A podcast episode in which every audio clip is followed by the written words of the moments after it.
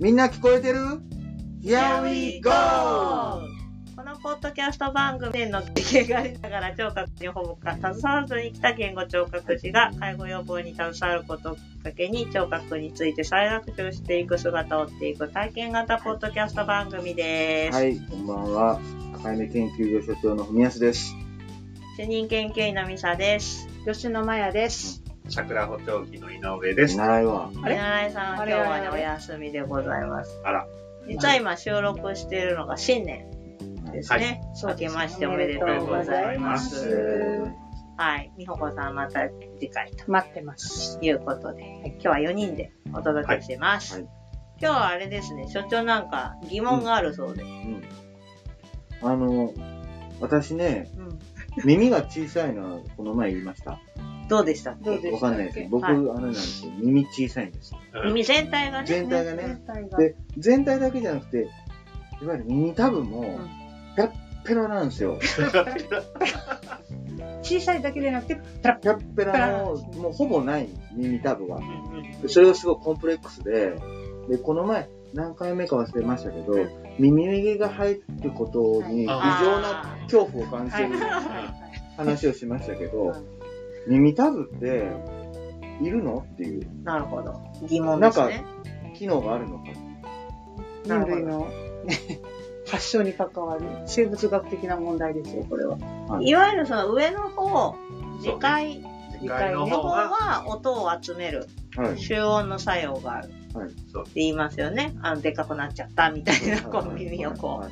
やりますけど、その所長の疑問に、うん実は、2021年はい6月6日放送、はい。はい子ども科学電話相談に同じ質問が寄せられています。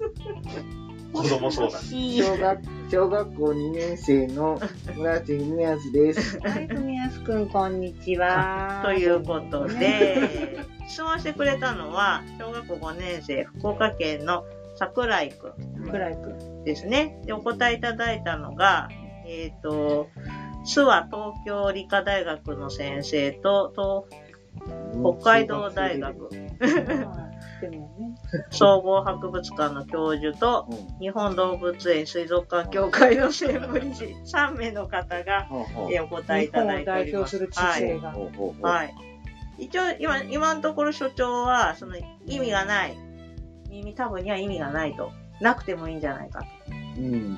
でも、皆さんに聞きたいのはこれ、聞こえに何か、あれかな作用が。作用があるのか次耳回たぶが、そうみ。たいにね。福耳の人はよう聞こえるとかあるんですか耳たぶのことは字だって言いますよね。で、そこが大きいと小さいと何か意味があるのか。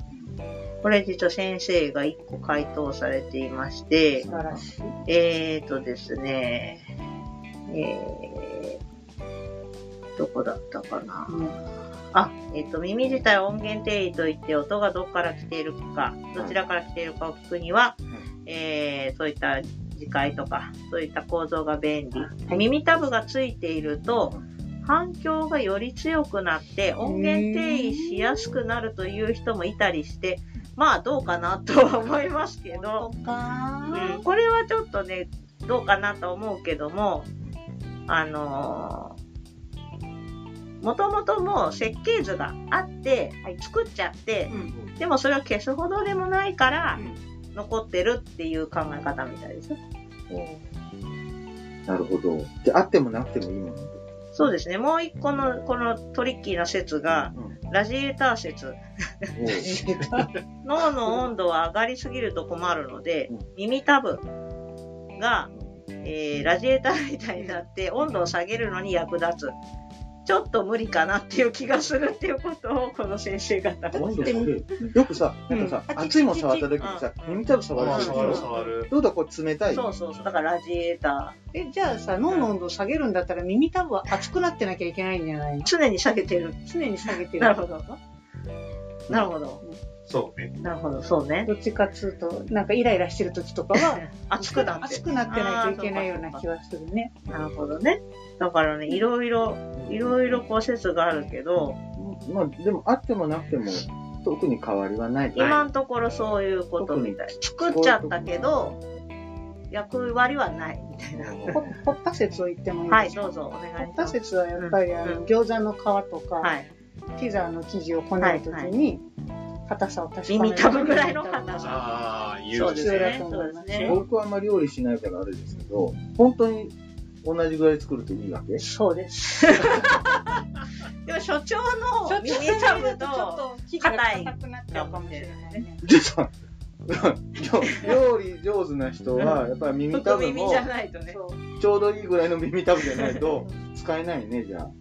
そう言われてみると、わ多分私の耳だと博多うどん で、所長の耳だと讃岐うどんのバリ方 に、バリ方になりそうですね。あともう一個ね、あの、医療で働いてる人だと、気管加入れのカフうんの外にタフインジゲーターって風船みたいなのが出てるんですけど、あの柔らかさが昔耳たぶぐらいの柔らかさって出いたう、ね。ダサい、ダサすぎるやり方だったんですよね。測れよ、ちゃんと。カフは付けがなかったからね。で僕ダメじゃんね。うん、だからやっぱこう硬さ硬すを、ぎるね硬さを確かめるっていう役割にはなってそうですよね。そう、結構使われてるじゃないですか、みんな。本当だ。うん。せっかくあるものだから使おうっていうことなのかもしれない。そうね、何か意味を見出そうとしたのかもね。なんかまあ、もともとずっと耳たぶ人間はあるので、ないとおかしいから、そうそあう。った方が普通に見えるんだよね。だから急になくなると変な感じするから、あれだけども。もともとなきゃないで別になくても。困らなさそうだもんね。僕の立場からすると皆さんははい無駄なものがついている人たちってことですね。でも人生って無駄を愛するものじゃない ですか。僕はこう無駄をそぎ落とした進化した。進化しでたも。、その無駄な耳たぶが大きいと、福耳っていうぐらいだから、そう東洋ではそうですよね、やっぱり、福耳っていうやっ考ぱいえるね。方が。東洋でしょ、それ。そうよ。西洋ではどうなの聞いたこと東洋のおばあちゃんはね、うん100歳過ぎたおばあちゃんが、う福耳だから、ない。よかったねって言ったら、んあんまいいことなかったって言ってましたよ。なんかでも、福耳のおじいちゃん、おばあちゃんに会うと、ちょっと嬉しくなりますね。やっぱり触りなたんかご利益あるな。なんかみんなあれだよね。割と耳たぶ、福耳のおじいちゃんとかに、割と皆さんカジュアルに触りにくい。そうさ触っていいっていう。 ね。七福神が、あ あ、そうあ、だかね。もしれない。イメージがね、そうかもしれない。でも真剣になんか研究も一応しててですね、あの、ピッツバーグ大学か何かがです ね、ゲノムワイド関連解析うん。といって遺伝子を調べて、耳たぶの形に関係する遺伝子が49ぐらいあるそうですよ。うん。うん。すごいですね。そんなに違いがあるんですね。うんもうその研究はね、イグ・ノーベル賞を最初から狙いに行ったんじゃないので、ここを研究しようっていうのがすごいですけうど。ん、確か隙間もいいとこですよ。ねえ。でも、あれですね、やっぱり。このプニプニしてるのは、人間の耳たぶぐらいみたいです。オランウータン、チンパンジー、ゴリラとかでも、こんなにプニプニはしてないらしい。他のだって動物とかに耳たぶないじゃん。ない動物ウはサギにもゾウにも耳、ゾウあれ耳たぶなの。そう、全に。部耳たすぶなのごい。ね。アフリカゾウなんかも、そうそう全部耳たぶってことあれはでもハエをこう避けたりしても役に立かっなてります役にね。立ってる。すごい遠くの音は聞こえそうだね、全部。これ僕さ、耳たぶちょっと大きくしたいなと思ったりするけど、耳たぶの整形とかってある耳たぶもちっちゃくするのがあるらしいそうあるらしいです。のあ、ほんと。大きくはヒアルロン酸もうシリコンうん。注射打ってチューって。神経。保険がいいだと思いますよ。まあ基本的に引っ張り続けて、10年ぐらい経過を見たらどうですかこれからね。これから。1日3回ぐらい引っ張って。なんか、松潤がやってるドラマみたいにずっとこうやって。もうちょっと見えてきた。 松潤に見えてきた。なんか考えてるんですよ、こうやって。耳たぶ引っ張って。まあ耳のツボを押すと気持ちいいですしね。うんやっぱり耳はちょうど胎児の形になってるとかよく言いますよなるね。ほどね。胎児が形になってるからそこを押すと該当する。頭とか。ね足とか。上小とさかな耳耳たぶを揉むと、こう、ツボがあっていいっていうのは本当なの耳そうだの耳耳つぼダイエットも流行りましたね。あった耳つぼダイエットあった本当なのわかんない。なんか食欲を抑えられるとかって。マジで本当 に耳のつぼのとに貼っとくんだそようね。そう、貼るやつあった。あったね。本当だったのかなあっという間にそ消えれていできま痩しせれるんだったらもうしたい。ねだよね。あったねね。ダイエットに関してはね、都市伝説が多すぎますえ。よ。そうだね。全何然関係ないけど、痩せる石鹸ってあったよね。どういう意味やなんかねすっごい流行ってあった。大学生ぐらいの時かな。てね。あったね。ね。なんか海藻が混じってて。あっどっからた。どう入っていくのなんだっけどうやってスリムになるのか全ねくわからないけど、あ怖いよ流ね、行っあれが。た逆に怖いね。 何か体の体内に入ってくんでしょ。なわけないよ。あ、マッサージ効果ってことなのかそうな。いうことかな。ねねね不思議だね。所長の疑問は、やっぱみんな疑問に思うみたいですよ、そ子うですよ供も。子供が子ね。供も。 何の意味があるのかなっねて。某番組とかでも取り上げてみていただきたいははいいはいぜひぜひぼーっとしてる人たちそうですね、そうですね。。